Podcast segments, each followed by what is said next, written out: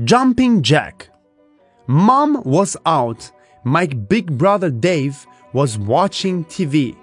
I was playing a computer game called Jumping Jack. In the game, Jumping Jack was looking for his dog. He was jumping around everywhere. He jumped from hill to hill. Then he jumped from reef to reef but he couldn't find his dog. Today, Jumping Jack got to another level. He jumped over volcanoes and dinosaurs, but he still couldn't find his dog. Jumping Jack went to the next level. He saw his dog, but the dog was locked up in a house. Jack had a rusty old key. He put it in the lock but it didn't fit.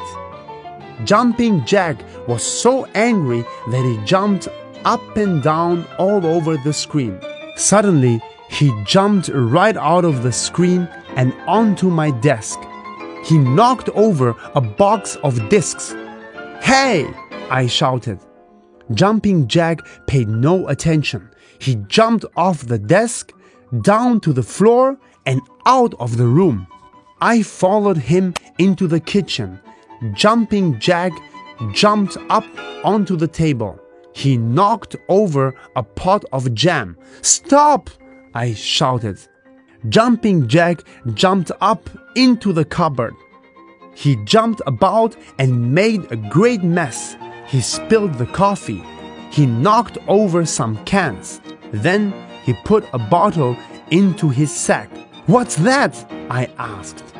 Jumping Jack paid no attention. He jumped back to the table and down to the floor. Then he jumped out of the kitchen and up the stairs. I followed him into the bathroom.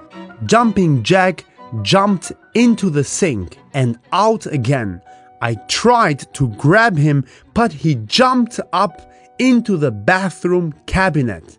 He spilled mom's shampoo and knocked over my brother's shaving cream.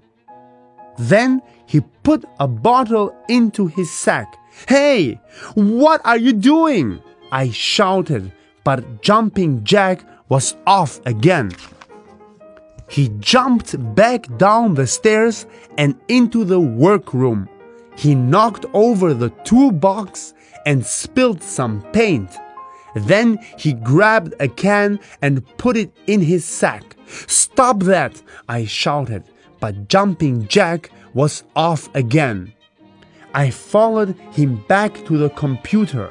He jumped onto the desk and back into the screen. Just then, I heard a car drive up. Mom was back. What's all this? She asked when she saw the mess in the kitchen. Jumping Jack did it, I said. Oh no, said Mom when she saw the mess in the bathroom. It was Jumping Jack, I said.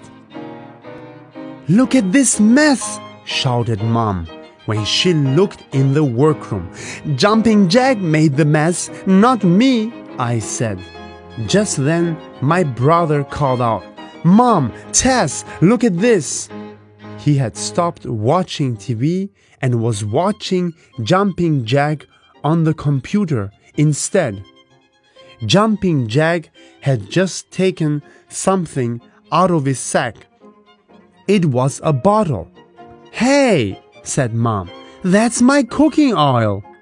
Jumping Jack poured some oil in the log and tried the rusty key. It didn't turn. He took another bottle out of his sack. That's my bath oil, said Mom. Jumping Jack tried the bath oil, but the key still didn't turn. Jumping Jack looked in his sack again. That's a tool oil, said Dave. Jumping Jack poured a drop of the tool oil in the lock. He tried the key again. This time it turned in the lock. Jumping Jack opened the door of the old house. Out ran his dog and jumped into Jumping Jack's arms. Then Jumping Jack turned around and looked at us. He had a big smile on his face. Thank you for the oil, he said. Thanks to you, I got my dog back,